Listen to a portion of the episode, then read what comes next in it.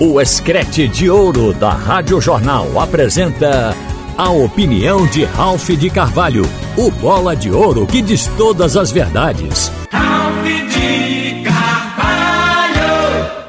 Minha gente, eu vou falar da Copa do Mundo, mas vou terminar falando nas contratações do futebol de Pernambuco. A gente não pode se descurar, desligar disso. Agora, é, eu estou vendo que esta Copa nos leva a imaginar que está mudando o mapa do futebol no mundo todo. Hoje nós vamos ter uma outra geografia.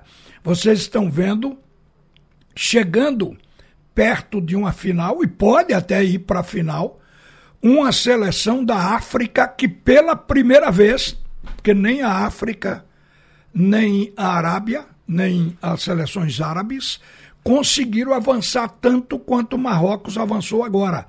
É a primeira vez que uma seleção africana chega às quartas de final. Mas tudo tem uma primeira vez.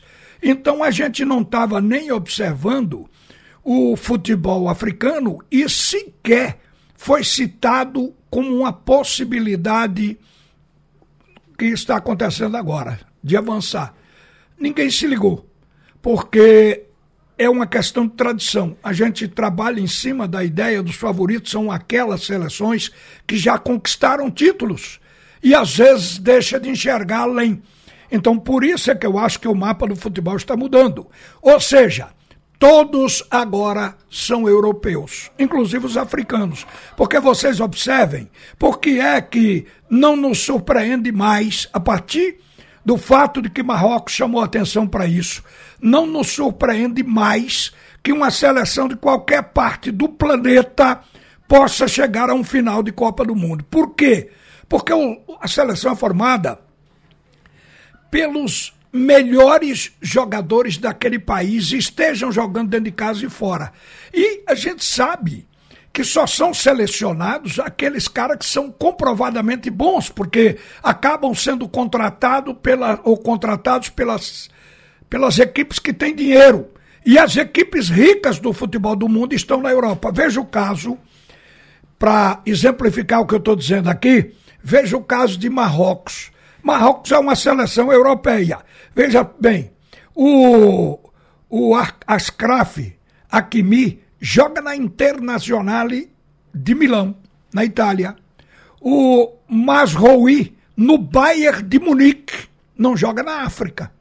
Então você vai olhar o, o, o jogador Naya Aguerd, o meia, ele joga no West Ham, na Inglaterra. E vai por aí. O Yamik joga no Real Valladolid da Espanha e a gente vai encontrando os principais jogadores. Esse jogador, Anrabat, que o Tottenham foi para tentar contratá-lo, o Liverpool também, são equipes inglesas que estão interessadas nele. Ele já joga na Europa, joga na Fiorentina, na Itália. A Fiorentina também declarou publicamente que está no páreo e quer ficar com o seu jogador. Não vai deixar liberado depois de um sucesso de Copa do Mundo. Então vocês estão observando que a seleção da África, ela traz a bandeira da África, os jogadores são africanos, o treinador é da África, mas atuam no futebol da Europa. Eles já foram pré-selecionados pelo futebol europeu. Então, o nível técnico deles é um nível técnico que a gente encontra em jogadores brasileiros, em jogadores franceses, alemães. Isso porque já foi feita essa seleção pelo futebol europeu. Jogadores do Brasil, com exceção de três: Pedro, Everton Ribeiro e o goleiro Everton, com exceção desses três que jogam no Brasil, em duas equipes, o goleiro no Palmeiras e os dois outros jogadores de meio e de ataque no Flamengo. O resto todo na Europa. Então é por isso que está se universalizando o futebol e já não nos surpreenderá mais numa próxima Copa. A gente ficou surpreso com o Marrocos nesta, mas agora a gente vai ter que pensar como com essa universalização do futebol. Eu quero também adiantar aqui que eu falei com 10 pessoas hoje. Incrível o que resultou foi papo rápido. Está torcendo por quem nessa final? E das dez pessoas, eu escutei torcendo pelo, pelo Marrocos e torcendo pela Croácia. Pode ser que se eu aumentar essa amostragem, claro que eu vou encontrar gente torcendo pela França e, e, e, torcendo pela Argentina, obviamente. Mas a coincidência de 10 pessoas do, do estacionamento até aqui, no estúdio. Então eu achei isso uma coisa interessante e fui observar que o Marrocos está surpreendendo de fato, porque em toda a trajetória até agora, quer dizer, excluindo os pênaltis, o Marrocos jogando com a bola correndo dentro de campo, só levou um gol do Canadá e foi contra. Outra coisa que também está quebrando todos os conceitos que se faz, inclusive o Brasil agora está selecionando um treinador para substituir Tite. Quebrou todos os conceitos. O treinador do Marrocos, Valide Regrag, ele está no comando desde agosto. Teve dois jogos antes da Copa do Mundo. Quer dizer, impressionante, não foi um trabalho de longo tempo, foi um trabalho curto. Entrou, estabeleceu seus conceitos e botou a seleção para jogar. A princípio, o antigo treinador que perdeu a função para ele, porque ele já foi auxiliar técnico também do anterior. Ele, ele não é, digamos, nenhum estreante com seleção, nem novinho. Ele não era o comandante, passou a ser. Mas veja bem, ele, porque é preciso bom senso em tudo, pela exiguidade do tempo, porque ele pegou em agosto, ele não podia reinventar uma seleção do Marrocos, porque isso levaria a, talvez a um insucesso já na primeira fase, por falta de entrosamento, de outras coisas. Então o que, que ele fez? O treinador anterior saiu porque queria renovar a seleção e não queria os jogadores velhos. Ele chegou, chamou os jogadores velhos, colocou todo mundo, motivou, foi um animador de construção com essa seleção do Marrocos, aplicou os seus conceitos táticos e a seleção do Marrocos nos surpreendeu. Surpreendeu a todos nós. Então, o futebol já não seguiu aquela cartilha de que eh, da experiência de ter título anterior, mas a gente também pode colocar isso como uma coisa assim fora da curva. Quer dizer, isso aí foi um acaso. Não é a lógica, é a exceção. Não é a rotina, é a exceção. Então, falando em treinador, vocês estão ouvindo a discussão. Agora mesmo, o Antônio Gabriel colocou lá de catar o fenômeno para falar, o Ronaldo Fenômeno, e ele deu a opinião dele pelo treinador estrangeiro. Desde que caiu o Filipão em 2014, que eu venho, venho com essa cantiga de que a gente tem que ter uma novidade, alguém lá de fora. Aí sim precisa ter um currículo de professor para ensinar.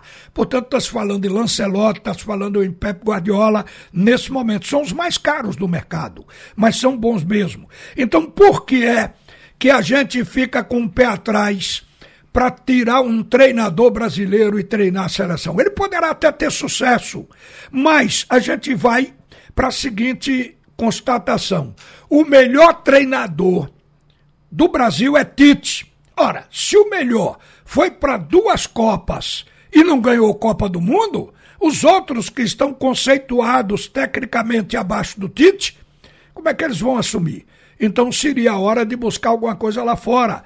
Até que dentro do, do futebol brasileiro se tivesse a garantia de um treinador devidamente experiente para poder assumir o comando da nossa seleção. Então tá aí outra coisa, vejo esses nomes sendo lançados como uma coisa natural, indicação das pessoas, desejo de alguns desportistas, da própria imprensa, mas nada disso é verdadeiro ainda, porque o presidente da CBF, o o Edinaldo Rodrigues, ele deixou claro, ele teve dois episódios que ele desmentiu com nota oficial. Quando, se, quando um vice-presidente falou que o nome do Dorival Júnior estaria numa lista, ele desmentiu.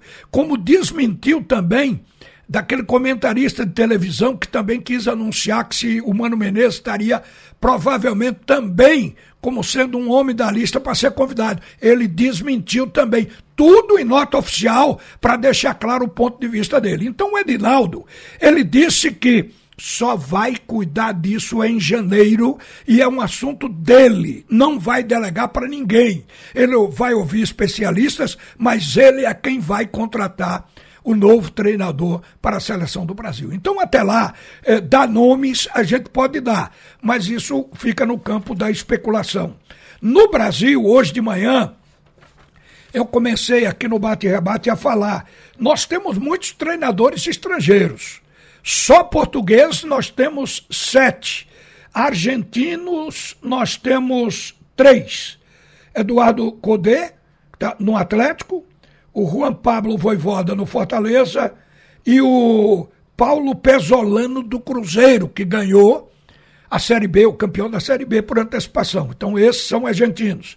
Portugueses, tem muitos, encabeçados inclusive pelo Abel Ferreira, que dentre os estrangeiros é o mais cotado, porque está fazendo um trabalho realmente muito bom na equipe do Palmeiras. Então, a gente sabe que a probabilidade de ser um estrangeiro, ela cresceu. E aquela reserva de mercado que se fazia, o lobby de técnicos brasileiros, esse lobby perdeu força à medida que os clubes foram dando oportunidade para treinadores da Argentina, de Portugal, treinadores de fora. Agora eu quero falar a respeito de futebol de Pernambuco, sem antes lembrar de que nós vamos ter é, o encontro agora nessas quartas de final. Nós estamos já de antemão aguardando Argentina e Croácia e França e Marrocos. Mas se fosse depender do desejo das pessoas que eu ouvi hoje, a final seria entre, entre Croácia e Marrocos. E aí seria sim uma Copa, uma seleção que nunca eh, ganhou uma Copa do Mundo, porque a França tem duas Copas, a Argentina também. Então seria algo inédito nesse Mundial. Mas, gente, eu também quero chamar a atenção aqui das contratações do futebol de Pernambuco. Como eu avancei muito no tempo falando em seleção, eu vou me resumir as contratações do esporte. É comum você ouvir dos dirigentes do futebol de Pernambuco que vão profissionalizar o futebol, como se isso fosse a solução para tudo. O que é que eles entendem como profissionalização? Profissional, profissionalização. É pagar o cara. Então você dá um salário, considera que isso é profissionalizar o departamento de futebol. E não é isso exatamente na execução do trabalho que a gente precisa ver a atitude profissional. O esporte hoje tem um Jorge Andrade cuidando disso, mas não pode deixar de passar pelo treinador. Porque afinal de contas é o treinador quem vai falar. Mas como tudo deve ser combinado, mas deve ser profissional. Onde é que, que o profissionalismo tem que se estabelecer nas contratações. O ano passado, ou melhor, este ano, que o ano não acabou ainda, o esporte contratou errado na primeira janela e tentou acertar na segunda janela. Mas, com um dos erros da primeira janela, não chegou a ser consertado na segunda, que foi a contratação de um meia. E o, o presidente do clube, na época, Yuri Romão, disse que ia contratar o meia. Um meia, como o esporte já teve, como toda equipe que tem aspiração de voltar, ou estando na primeira, continuar lá, tem que ter um meia de qualidade, de peso na equipe. Então o esporte agora já está praticamente oficializando a contratação de Matheus Vargas. Aí eu vou saber como foi Matheus no ano de 2022 Matheus jogou 31 partidas pelo Fortaleza. Quantos gols Matheus fez? Nenhum este ano. Quantas assistências Matheus deu? Duas. Minha gente, um cara que vive do futebol, joga 31 partidas e só dá dois passes com probabilidade de gol. Qual é a produção desse cara? A mesma coisa eu diria que com relação ao número de gols. Porque não tem valor no mercado meia que não faz gol. Normalmente a gente chama de meio atacante quando o meio é um meio ofensivo. Então eu acho que isso é, é o tipo de coisa que mostra o profissionalismo do departamento de futebol. As boas contratações. O que o futebol de Pernambuco tem feito é trazer o cara para cá, como aconteceu com o Kaique no ano passado, no esporte. Eu estou tomando o esporte como exemplo para esse fato que atinge todos os nossos clubes. Então é o seguinte: o, o, veio o Kaique, que não estava bem no momento, mas o esporte sempre traz, e como o cara chega aqui e cresce, é evidente que o esporte acha que essa aposta vale a pena. E com isso vai jogando dinheiro no ralo, porque tem que contratar outro, porque a despesa aumenta. O custo do ano poderia ser menor se o nível de acerto nas contratações tivesse sido grande. Então é isso que eu quero chamar a atenção. Não estou dizendo que não contrate o Matheus Vargas. Eu estou falando da produção de jogador. Numa posição que o esporte é carente. Tentaram inventar o, o Juba o, Juba como Primeiro era lateral esquerdo, virou ponta, depois como meia. Passaram a fazer jogar por dentro. Como o Juba não tem característica de meia, é pegar e chutar. Aí disseram: não, é, o Juba é um ponta que joga por dentro. Era uma forma de minimizar, mas ele exercia uma função de meia. Jogava ele e dois volantes. Então o time do esporte ele é um time carente.